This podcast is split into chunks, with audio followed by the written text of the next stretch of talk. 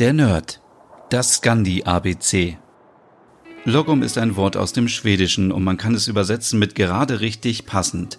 Bei Menschen aber auch mit umgänglich, angenehm und sympathisch.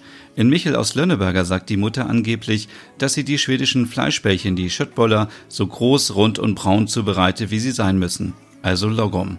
Ursprünglich soll der Ausdruck aber aus der Vergangenheit stammen, als ein Trinkhorn rumgereicht wurde und jeder in der Runde nur einmal und gleich viel daraus trinken sollte, damit es für alle reicht.